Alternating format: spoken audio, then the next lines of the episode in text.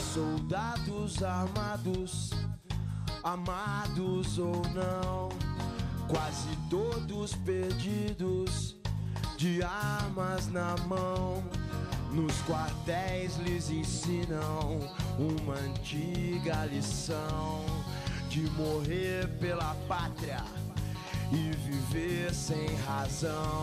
Então, vem, vamos embora que esperar não é saber. Quem sabe faz a hora e não espera acontecer.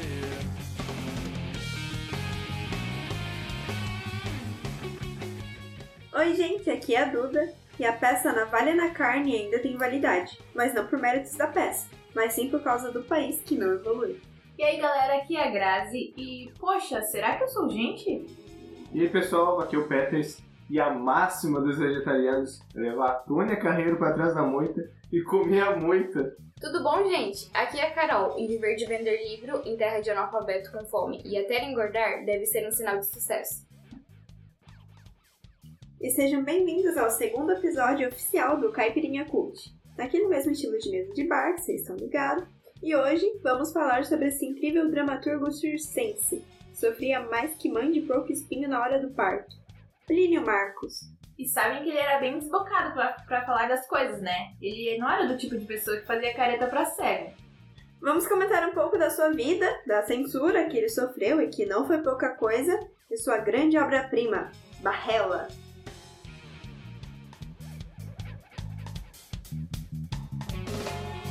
Nas escolas, nas ruas, campos, construções, somos todos soldados, armados ou não, caminhando e cantando e seguindo a canção. Somos todos iguais, braços dados ou não.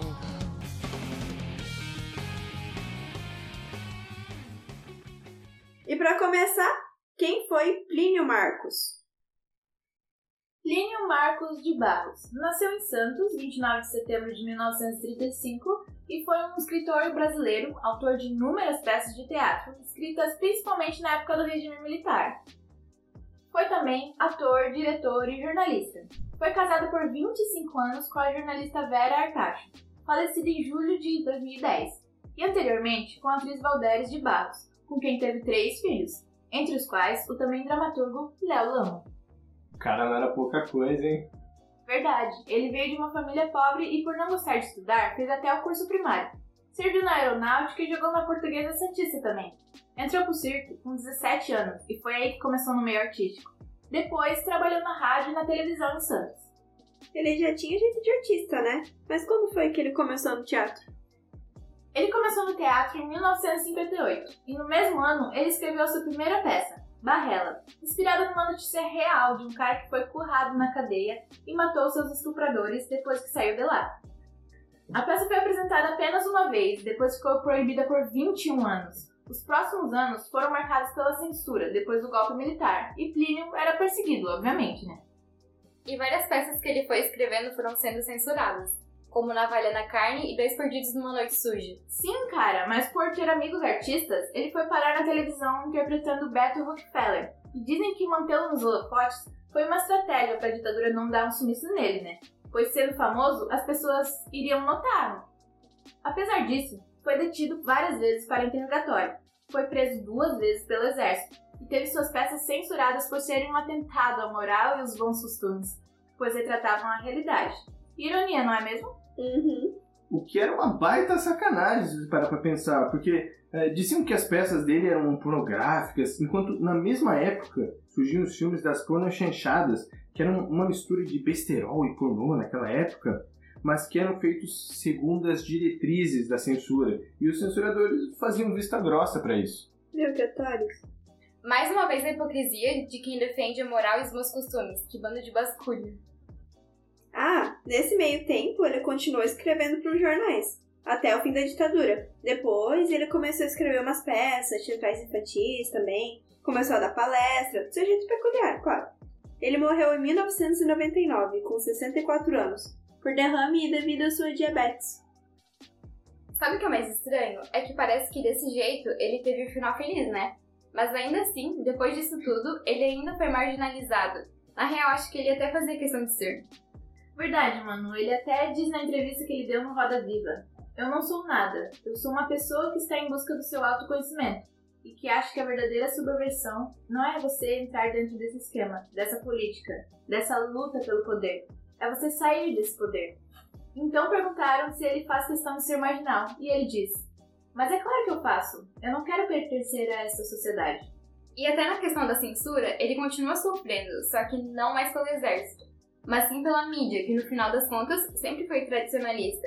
Não é à toa que agora a gente fala que a TV, rádio e jornal são as mídias tradicionais. Né? Pois é, e foi acho que nessa mesma entrevista do Roda Viva que ele reclamou sobre isso. Porque, tipo, ele escreveu uma peça meio mística assim, chamada Madame Blavatsky, e não deu uma entrevista aqui no Brasil enquanto a peça estava em cartaz.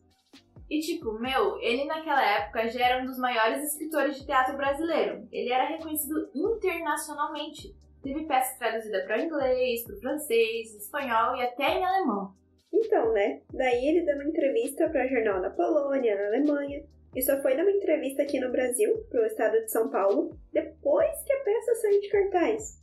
Ele, que persistiu durante o regime militar, fica sete anos sumido e quando volta para os holofotes com uma peça nova, ninguém dá bola. Isso foi de propósito. E não foi, ah, a peça era ruim, não. Porque senão ele não tinha dado entrevista para fora. Isso foi um tipo de censura aos olhos dele. Meu, e ainda em cima disso tudo, você tem um autor marginal que não se preocupava com dinheiro e que passava grande parte da vida sendo camelô, vendendo seus próprios livros e, apesar de ser um dos maiores dramaturgos brasileiros, viveu pouco, de forma humilde e ainda morreu pobre. Bom, e agora sobre o Barrela. É, primeiro, por que, que é Barrela? Bem, como ele mesmo explicou, eu dei o nome de barrela, que é a borra que sobra do sabão de cinzas e que na época era a gíria que se usava para curra.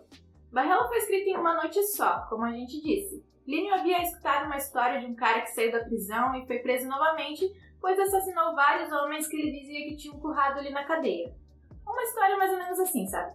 Então, o Plínio, assustado e maravilhado com a história, chegou em casa e escreveu Barrela, sua primeira obra teatral e uma das mais importantes. Na moral, imagina como perturbado ele não ficou, né? Meu, pode crer, cara. Mano, Barrela tem a cara do Plínio. E como foi essa primeira peça, claro que marcou e ditou todo o seu estilo de escrita. Apesar de futuramente Plínio escrever umas peças que saíam assim um pouco desse estilo. A grosso modo, Barrela é marcada com uma escrita grosseira, direta, personagens perturbados e conflituosos, e uma ação constante girando em torno deles, que se comunicam de uma maneira curta e grossa, usando gírias e muitos palavrões. Com esse estilo bruto, Plínio denuncia problemas enfrentados pela população carcerária, sua organização lá dentro, conflitos internos e uma moral deturpada de uma realidade sombria que é velada, deixada debaixo dos panos.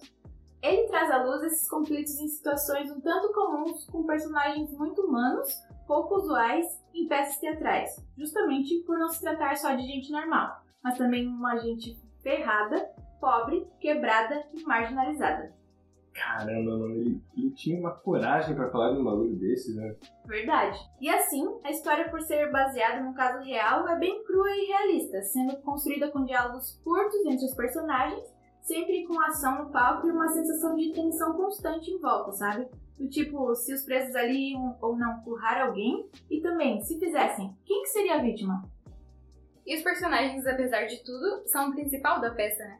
Com certeza, a reação deles no decorrer da trama e a movimentação e entonações de vozes dos atores, em conjunto com a profundidade do personagem entre os diálogos, cria uma atmosfera de medo, que vai crescendo até o clímax e se encerra de uma maneira melancólica e apática, como se não fosse nada demais, todo aquele tormento que durou a noite inteira e acabou tragicamente quando o sol nasceu. Foi só uma noite, só mais um dia, como tantos outros. Terça-feira, né, gente? Pois é, né? E como vocês estavam dizendo, os personagens são, real, muito intrigantes. Tipo, se tratarem de presos que cometeram crimes pra estar ali, que não são apresentados, e ao decorrer da peça, assim, mostram alguns passando um ar de naturalidade da cadeia, faz com que a gente esqueça que é uma prisão. Parece só um cenário comum do dia a dia, com hierarquias, regras, a luta pelo poder, não muito diferente do que a gente vê aqui fora. Pois então, né? E nesse cenário, todos os personagens são explorados de uma maneira muito interessante, sabe? O descontentamento do corno do Portuga por ter acordado geral, a zoeira do Tirica em cima dele, o chefe berreco que não tolerava viado só querendo dormir, e tudo isso constatando com a virada de jogo no final da trama, com a chegada do playboyzinho que ficou detido uma noite só e foi traumatizado para sempre. Então, galera, nesse episódio a gente falou sobre a história maluca da vida do Plínio Marcos, como ele enfrentou a censura enquanto vivo, tanto pela ditadura quanto pela mídia contemporânea e tudo mais, além das suas peças de teatro, em específico a sua obra-prima, Barrela, e como a sua escrita crua mostrava a realidade desde aquela época, e graças ao atraso do nosso país, suas histórias continuam sendo realidade, e hoje em dia chamamos de clássicos. É isso, espero que tenham curtido, sobretudo entendido, e por favor, né, ditadura nunca mais. É isso aí, gente. Tchau! Obrigada por ouvir a Caipirinha Cult. Não deixem de curtir o nosso próximo episódio, hein? Tchau, pessoas! Valeu, gente. Até a próxima.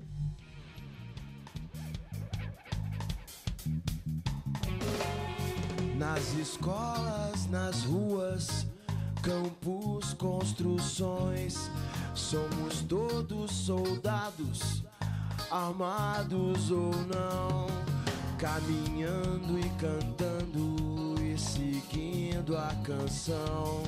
Somos todos iguais, braços dados ou não, os amores na mente e as flores no chão, a certeza na frente e a história na mão, caminhando e cantando e seguindo a canção e aprendendo e ensinando uma nova